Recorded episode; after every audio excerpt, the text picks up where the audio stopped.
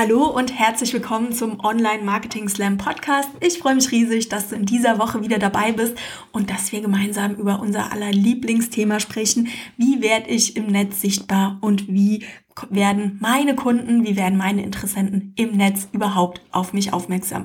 Ein ganz, ganz großer Faktor bei dem Thema ist das Thema SEO, also die Kurzform für Suchmaschinenoptimierung. Das heißt, alle Sachen, die dazu führen, dass unsere Texte, unsere Webseite, unsere Bilder, unsere Videos bei Google und Co., also Pinterest gehört ja eigentlich auch zu den Suchmaschinen dazu, besser gefunden werden und hoffentlich auf einem der oberen Plätze auftauchen. Ich muss ganz ehrlich sagen, ich bin kein SEO-Fan der ersten Stunde. Es war lange so, dass ich um das Thema im Gegenteil eher einen Bogen rumgemacht habe. Ich veröffentliche schon seit Jahren Content im Netz. Äh, vor, bevor ich meine Seite hatte, hatte ich zwei andere Blogs. Also ich, das geht wirklich schon ganz, ganz lange. Und früher hat es immer bei mir so ein Geschmäckle gehabt. Ja, Suchmaschinenoptimierung, wer braucht das denn? Ich möchte doch meine Kunden mit Mehrwert überzeugen. Ich möchte meine Kunden mit meinen brillanten Ideen und mit meinem kreativen Content überzeugen. Da möchte ich eigentlich nicht rumtricksen und ähm, irgendwelche Algorithmen bestechen, dass ich weiter oben auftauche. Dann war es aber so, dass ich vor einigen Jahren meinen ersten SEO-Kurs gemacht habe und einige der Dinge, die ich da gelernt habe, in meinen Texten angewendet habe. Und zack, habe ich gemerkt, wie meine Reichweite nach oben gegangen ist und wie ich mit meinen Texten tatsächlich mehr und mehr Leute erreicht habe. Und das hat bei mir echt so einen Schalter umgelegt. Ich habe mich dann eine ganze Weile intensiv mit dem Thema auseinandergesetzt und heute kann ich mir überhaupt nicht mehr vorstellen, SEO, also Suchmaschinenoptimierung zu missen. Das ist einfach ein ganz normaler Teil meiner Arbeit geworden. Und warum das einfach auch total gut dazu passt, wenn wir unsere Kunden mit Mehrwert überzeugen möchten, ähm, darüber spreche ich heute mit der Laura Filz. Die ist SEO-Texterin, die ist im Netz auch als die vegane Texterin bekannt, falls du sie vielleicht auf Instagram auch kennst. Und ähm, ja, wir sprechen darüber, wie wir schon mit ganz, ganz einfachen Möglichkeiten unsere Texte für die Suchmaschinen optimieren können, leichter auffindbar machen können und so natürlich auch die Chance haben, bei Google einen der vorderen Ränge einzunehmen. Ich empfehle dir wirklich, ähm, hol dir Zettel und Stift, halt die parat, schreib dir die Tipps auf, die sind echt nicht kompliziert und ähm, ich bin mir sicher, das wird auch auf deine Texte und auf deine Sichtbarkeit im Netz einzahlen. Aber jetzt lass uns direkt loswerden. Ich freue mich drauf, jetzt gleich mit der Laura Filz, SEO-Texterin beziehungsweise die vegane Texterin zu sprechen. Los geht's. Herzlich willkommen zum Online Marketing Slam Podcast mit Anne Häusler. Bau dir eine Community von Superfans rund um deine Marke im Netz auf.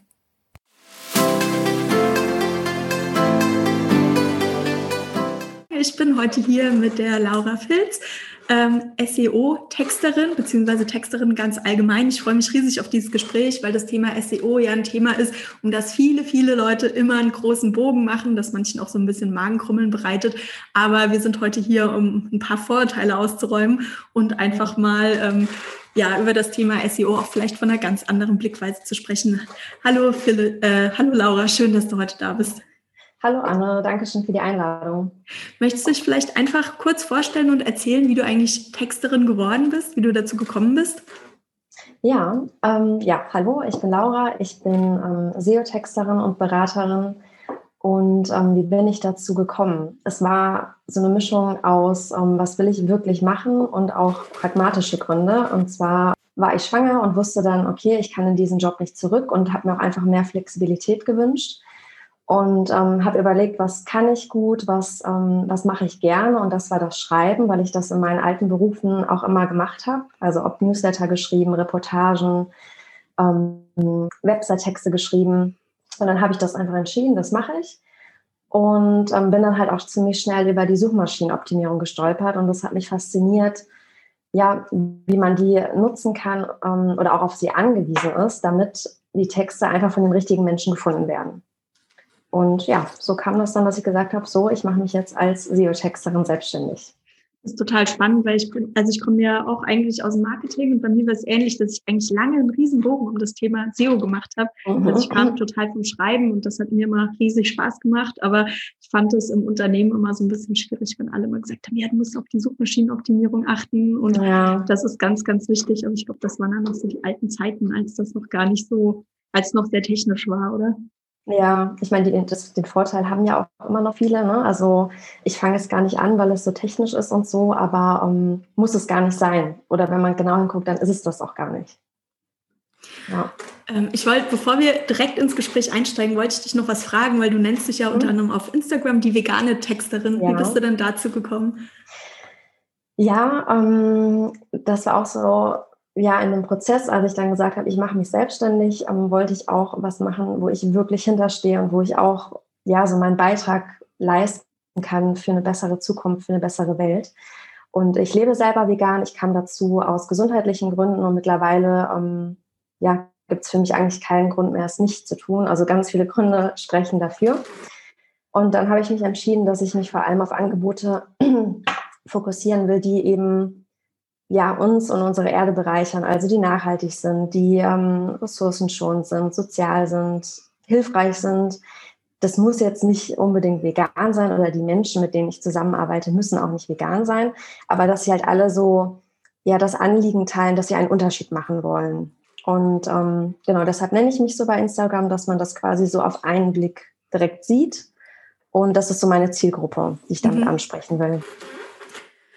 Ja, das ist einfach auch ein Mindset-Thema, ne? Also ich glaube, ähm, ja. Menschen, die so bewusst leben und auch vielleicht sehr bewusst ihren Beruf ausüben, nicht weil sie die Millionen scheffeln wollen, sondern weil es ihnen um ein bisschen größere Werte und Dinge geht. Genau, richtig, genau, die so ein bisschen über den Tellerrand schauen und auch wirklich überlegen, was, ja, was, was kann ich damit für einen Beitrag leisten für, für die Welt, für die Zukunft. Ja. ja. Lass uns noch über das Thema SEO sprechen. Mhm. Ähm, ich habe immer das Gefühl, das hatten wir kurz angesprochen, dass es da so ein ganz großes Missverständnis gibt. Ähm, viele Leute haben beim Thema SEO immer das Gefühl, es geht darum, für die Suchmaschinen, für Google zu schreiben, vielleicht auch zunehmend für Pinterest zu schreiben und vor allen Dingen irgendwelche fiesen Tricks anzuwenden und mhm. ähm, geheime Methoden aus der, von, von irgendwelchen dubiosen Quellen zu nutzen, um dann irgendwie noch das letzte Quäntchen bei Google rauszuholen, um dann irgendwie oben in der Suche zu erscheinen. Ist das denn tatsächlich so? Nee, ähm, ist es nicht, weil also letztendlich entscheidet nicht Google über das Ranking, sondern die Menschen, also die Leserin, die Nutzerin. Nur wenn die ja deine Texte, deine Seite gut finden, wenn die sich wohlfühlen, ähm, wenn denen dort weitergeholfen wird, dann ist auch dein Ranking gut, weil Google misst ja die ganze Zeit das Verhalten der Nutzerin, ne? also wie lange bleiben die auf einer Seite, ähm, klicken die sich durch, springen die direkt wieder ab. Und so erkennt auch Google, ist die Seite hilfreich oder nicht. Also eigentlich, wenn man bei allem, was man tut auf seiner Webseite mit seinen Texten, den Leser, die Leserin im Hintergrund oder im Hinterkopf hat, ist man auch auf der richtigen, ähm, oder geht man in die richtige Richtung, was SEO angeht. Das heißt, wenn ich mich so richtig in die, in die ähm, Schuhe meiner, meiner Zielgruppe versetzen kann, mir überlegen kann, was brauchen die im Moment, wo die meinen Text lesen, was macht es denen einfach, dann ähm, habe ich eigentlich schon meinen Text ein bisschen SEO optimiert. Total, genau. Und das gilt wirklich für alles. Ne? Also ich habe es in einem Artikel erwähnt, so Kleinigkeiten wie auch Schrift, Schriftgröße, Schriftfarbe, mein Menü, ähm, klar Texte, Bilder, also bei allem wirklich überlegen, helfe ich meinen Leserinnen damit, ähm, ist das ansprechend, ist es nutzerfreundlich, dann mache ich schon, was Suchmaschinenoptimierung angeht, super viel richtig.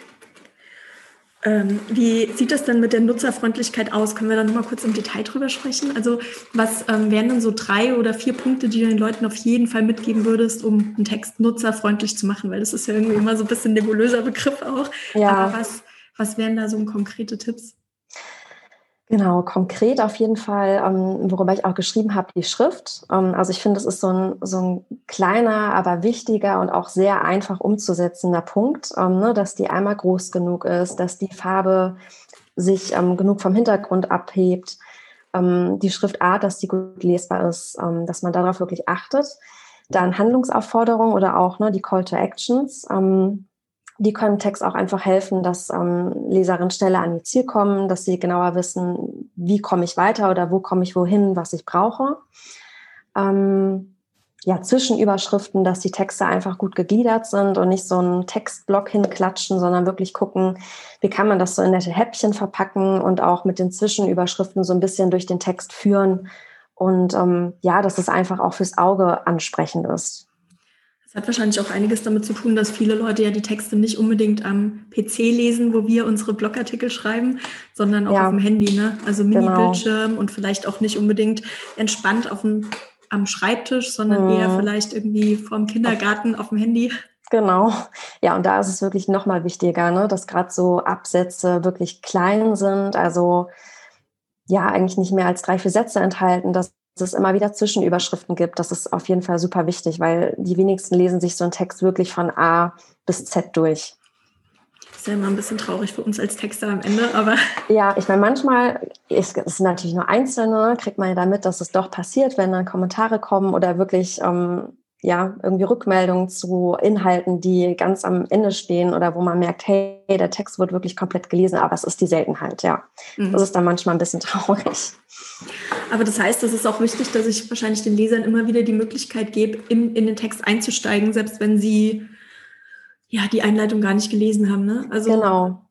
Genau, dass man wirklich, also Inhaltsverzeichnis ist auch super, auch total nutzerfreundlich, ne? dass die Leute direkt sehen, ähm, worum geht's, kann ich mir vielleicht einzelne Kapitel rauspicken, die jetzt gerade für mich wichtig sind. Ähm, auch da wieder Zwischenüberschriften, die helfen, ähm, um dann an einen Punkt einzusteigen im Text oder auch Fettungen, ne? dass die an so dieses Scannen, was wir auch online viel machen, dass man dann direkt erkennt, okay, darum geht's, hier steige ich jetzt ein, hier lese ich weiter. Ja. Spielen da auch Bilder eine große Rolle? Was ist da deine Einschätzung? Ähm, ja, es kommt dann ein bisschen auch aufs Angebot an, worum es geht. Bei Produkten natürlich schon. Ähm, und sonst machen die halt Sinn, um den Text ein bisschen aufzulockern. Da würde ich aber dann auch wirklich gucken, dass es jetzt nicht 0815 Stockbilder sind, die ja dann auch sowas überhand nehmen, sondern schauen, dass es einfach passt. Ähm, ja, und wo dann wirklich einfach sehr viel Text vorhanden ist, da macht das schon, schon Sinn, ja. Ja, ähm, lass uns noch mal kurz über das Thema Call to Action sprechen. Das ist ja für viele auch oft so ein, ja, ein bisschen so ein Fremdwort oder auch so ein bisschen, hm, was verbirgt sich denn da eigentlich drunter? Was mhm. ist denn ein Call to Action, wenn ich einen Text lese? Also gerade wir sind jetzt eher im Bereich Blogartikel oder vielleicht mhm. auch, ähm, ja, was wäre denn da, was wäre denn da so ein Call to Action typischerweise? Ja, ähm, das kommt ein bisschen darauf an, was man quasi auch möchte, was die Leserinnen als nächstes machen. Also ähm, das kann am Ende sein, dass die einen Kommentar hinterlassen, ähm, dass man sie ähm, auffordert, den Newsletter zu abonnieren, ähm, einen weiteren Blogartikel zu lesen, der gerade zu dem Thema passt. Also man sollte sich selber, selber erstmal klar machen, was möchte ich, was der nächste Schritt ist und dann da einfach zu auffordern, weil es, ähm, ja, da muss man sich gar nicht irgendwie aufdringlich bei vorkommen, sondern ist es ja auch wieder was, womit wir den Leserinnen helfen, ein Stück weiter oder einen Schritt weiter an ihr Ziel zu kommen. Okay, ja, es geht einfach darum, die Leute auch so ein bisschen an die Hand zu nehmen genau. und dann nicht ja, im Regen stehen zu lassen, quasi, okay, ja. ja. schön, dass wir jetzt miteinander gesprochen haben und ich drehe mich jetzt um und gehe weg, sondern genau, genau das Gespräch am Laufen zu halten. Okay, ja, und so ein bisschen das ist wahrscheinlich an die Hand zu nehmen, durch die Webseite, durch die Texte zu führen, ja.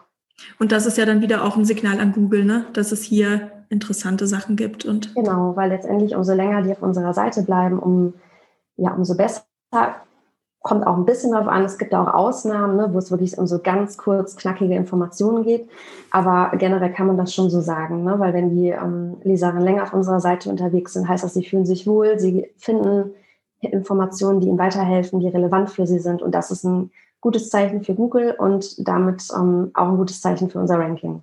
Ja, und da sind wir auch beim Thema interne Links. Ähm, das hattest mhm. du in dem Gastartikel, den du für meine Seite geschrieben hast, den ihr übrigens gerne zusätzlich zu dem Interview auf, auf der Seite nochmal durchlesen mhm. könnt, wenn mhm. ihr das alles nochmal im Detail nachlesen möchtet. Ähm, da hattest du das Thema interne Links angesprochen. Das ist ja eigentlich dann hier auch ganz eng mit dem Thema Call to Action verbunden, oder? Genau, weil es auch wieder so ein bisschen fungiert wie an die Hand nehmen ne, oder wie so ein roter Faden durch die Webseite, dass man es den Leserinnen einfach leichter macht, ähm, ja, sich zurechtzufinden und an ihr Ziel zu kommen.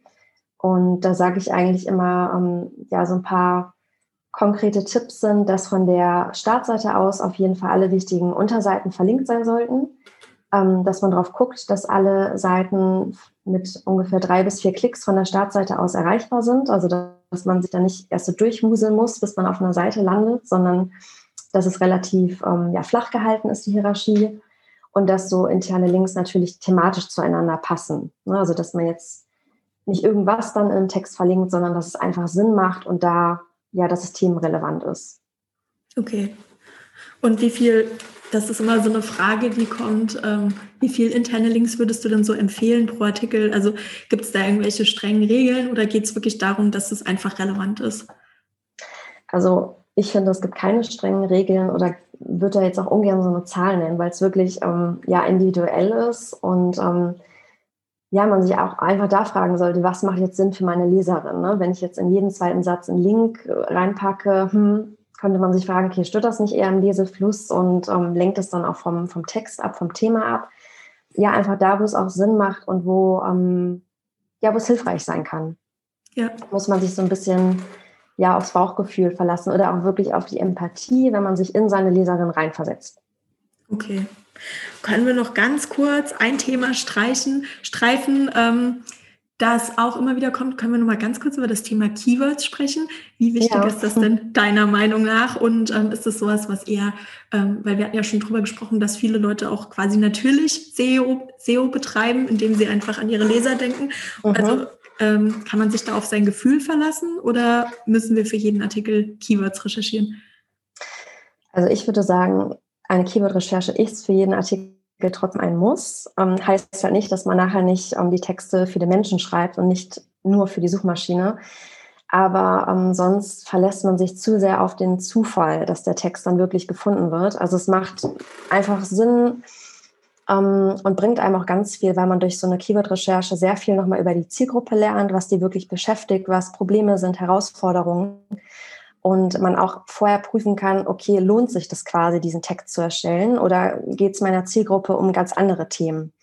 Deshalb, Keywords sind ja so das große Fundament der Suchmaschinenoptimierung und es lohnt sich auf jeden Fall, das für jeden Artikel zu machen.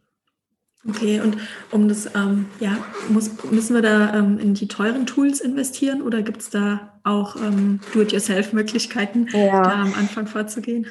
Also zum Glück gibt es da eigentlich sowas für jedes Budget. Ähm, man kann das auch machen und gar kein Geld ausgeben. Da gibt es zum Beispiel beim Keyword Finder und Uber Suggest so ähm, kostenlose Varianten, die sind dann sehr abgespeckt, aber man kann es hinkriegen oder man investiert halt ein bisschen wie 30 Euro im Monat. Da kriegt man diese beiden Keyword-Tools auch und kann die ich glaube, sogar monatlich kündigen. Ähm, also eine, eine, gute fundierte Keyword-Recherche durchführen und dann kündigt man sie. Und ähm, ja, für 30 Euro im Monat kriegt man da auf jeden Fall ein gutes Preis-Leistungs-Verhältnis. Ja, okay, super Tipps. Dankeschön. Gerne. Ähm, dann wollte ich nochmal ähm, mit dir drüber sprechen, weil in dem Artikel, den du für die Seite für mich geschrieben hast oder für die Seite für die Leser vor allen Dingen geschrieben mhm. hast, ähm, ging es auch darum, wieso SEO eigentlich eine nachhaltige Geschichte ist. Und das fand ich einen super, super spannenden Ansatz, weil das das Thema nochmal ganz, ganz anders aufrollt. Magst mhm. du dazu was sagen? Ja, ähm, genau. Also die Absicht von SEO ist ja, dass wir dafür sorgen, dass unsere Seite online gut gefunden wird und zwar von den Menschen, denen wir auch dann weiterhelfen können. Und wenn wir das schaffen, sorgen wir auch dafür, dass eben weniger Menschen Webseiten unnötig aufrufen, die ihnen gar nicht weiterhelfen können. Und wenn weniger Webseiten unnötig aufgerufen werden, werden weniger Daten abgerufen und so weniger CO2 produziert, weil jeder Klick im Internet ähm, produziert CO2. Und ähm, ja, so sorgen wir mit SEO auch dafür, dass eben die Umwelt weniger belastet wird, weil wir diese, diesen Energieverbrauch sparen. Und das, ähm, ja, finde ich, ist auch nochmal so eine schöne Motivation, sich um SEO zu kümmern, neben all den anderen Gründen. Ähm, ja, weil man da so ein bisschen auch seinen Beitrag für ja, eine bessere Welt leisten ja. kann. Einfach seinen eigenen Fußabdruck im Netz ein bisschen minimiert auch. Ne? Genau, genau. Der ist ja eh bei vielen nicht so auf dem Schirm, weil auch noch irgendwie wenig darüber gesprochen wird, dass auch alles im Netz eben einen ökologischen Fußabdruck hinterlässt. Und da kann man dann an so einer Schraube drehen, dass man das ein bisschen äh, minimiert. Davon abgesehen, dass es ja auch immer darum geht, dass wir einfach wollen, dass unsere Kunden unser Wissen auch finden und auch ähm, diese Informationen bekommen, weil ich finde das manchmal so ein bisschen schade. Ähm, es ist ja quasi sonst wie privates Tagebuch schreiben. Ja. Wenn ich nicht dafür sorge, dass meine Kunden tatsächlich auch die Möglichkeit haben, mein Wissen zu konsumieren. Genau, ja, also man tut eigentlich allen damit eingefallen. Ne? Einmal den Kunden, die man, die dann diese hilfreichen Informationen finden, ähm, sich selbst, weil die Seite wird gefunden, man macht das nicht umsonst. Das Ranking wird besser und ähm, ja, der Umwelt dann auch noch. Ja. Also es Gibt's, ist so eine Win-Win-Situation für alle. Gibt es noch weitere Möglichkeiten, ähm, ja, ich sag mal, umweltschonend im Netz unterwegs zu sein? Ja, ähm, zum einen einen, einen grünen Webhost zu nutzen. Also keinen konventionellen, sondern einen, wo die Rechenzentren dann mit ähm, Ökostrom betrieben werden. Da, das ist dann wirklich ein, ein, super großer Unterschied, den man macht mit der eigenen Webseite. Ähm, und ja, letztendlich auch noch andere Sachen, wie zum Beispiel die grüne Suchmaschine Ecosia zu nutzen, anstatt Google. Ähm, ich überlege gerade, was noch so ein konkreter, einfacher Tipp für den Alltag wäre. Ökostrom zu Hause zu nutzen, ist auch ein riesiger Faktor, der einen Unterschied macht. Ne, Gerade wenn wir im Homeoffice sind oder unser Büro eh zu Hause ist, dann ähm, ja einfach auf einen Ökostromanbieter umsteigen. Das ist auch ein großer Unterschied und man verzichtet auf Atom- und Kohlestrom und ähm, ja, macht die ganze Geschichte nachhaltiger. Mhm.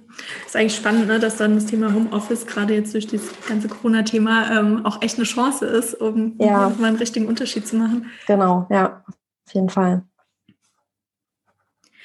Okay, ja, spannend. Was ist denn so, ähm, wenn ich jetzt irgendwie gar keine Ahnung vom Thema SEO habe oder mich bisher so ein bisschen, wenn ich bisher ein bisschen drum rumgeschlichen bin, was wären dann so deine drei Tipps, die ich ganz leicht umsetzen kann, ähm, die für, für, für meine Texte auf jeden Fall schon einen Unterschied machen oder die dabei mhm. helfen, dass ich besser im Netz gefunden werde? Also wenn es wirklich drei einfache Schritte sind, dann sage ich gerne immer die Schrift, dass man sich die anschaut und ähm, ne, so anpasst, dass es wirklich nutzerfreundlich ist. Dass man sich den Text nochmal anschaut und guckt, ähm, ob wirklich nach allen zwei, drei Absätzen eine Zwischenüberschrift da ist, die so den Gedanken vom nächsten Textabschnitt einleitet ähm, und dass die Überschriften richtig formatiert sind. Also ne, mit den Überschriften gebe geb ich der Suchmaschine ja ein Zeichen, hier steht was besonders Wichtiges, hier zeige ich dir, worum es inhaltlich geht und dass ich einfach schaue, dass ich die wirklich richtig benutze, weil das auch einen ja, großen Unterschied macht ähm, für mein Ranking, wenn die richtig eingestellt sind. Okay. Und wenn man es einmal verstanden hat, ist es auch nicht so schwer. Es hört sich jetzt vielleicht gerade sehr theoretisch an, aber wenn man es dann einmal raus hat, ähm, ja, ist es letztendlich wirklich leicht und schnell umsetzbar. Also das heißt, dass ich diese Hierarchien einhalte, ne? Also dass genau, es eine Hauptüberschrift H1. gibt, genau. genau, die H1 bis H6, ja. ja.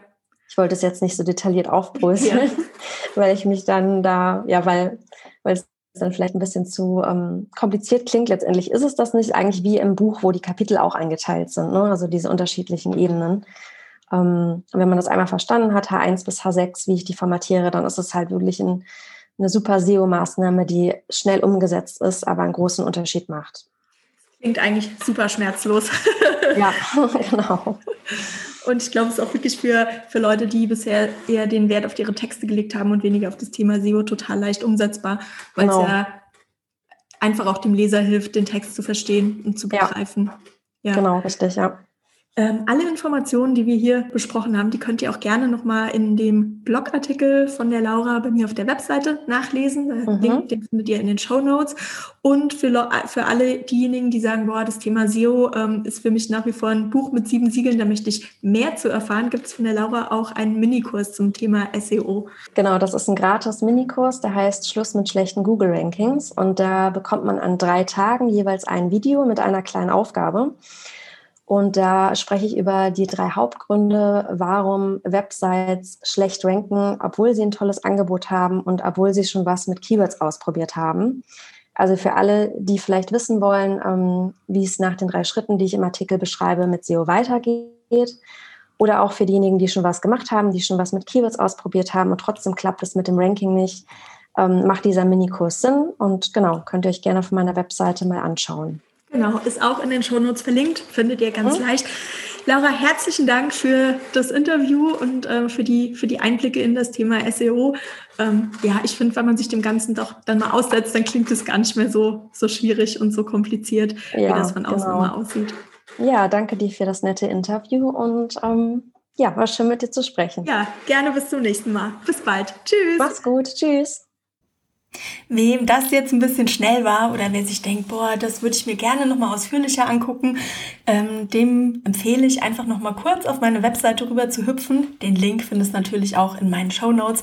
Die Laura hat in dieser Woche einen ausführlichen Artikel zum Thema SEO auf meinem Blog veröffentlicht, wo sie nochmal ganz im Detail auf die einzelnen Punkte eingeht.